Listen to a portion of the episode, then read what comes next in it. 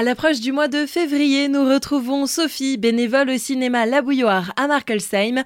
L'occasion de faire le point sur les animations à venir. Sophie, bonjour. Bonjour Solène, bonjour à tous. À nouveau, plusieurs films sont à découvrir ce mois-ci. On commence cette sélection avec un ciné tout petit la semaine prochaine, le mercredi 8 février. Exactement, et le programme qui s'appelle Inséparable. Qu'est-ce qui réunit un ourson qui recherche sa mère, une lapine qui accompagne son petit dans ses premiers pas, une qui court derrière sa paire ou un chaton toujours dans les pas de sa maîtresse, l'attachement à l'être aimé. Quatre courts-métrages dans un programme pour les tout petits qui forment une ode à l'amour inconditionnel. Le ciné tout petit est un format idéal pour initier les plus petits au monde du cinéma. En effet, il s'agit souvent de courts-métrages d'une dizaine de minutes chacun pour une durée totale de 45 minutes au maximum. Un ciné tout petit placé ce mois-ci sur le thème de l'amour inconditionnel.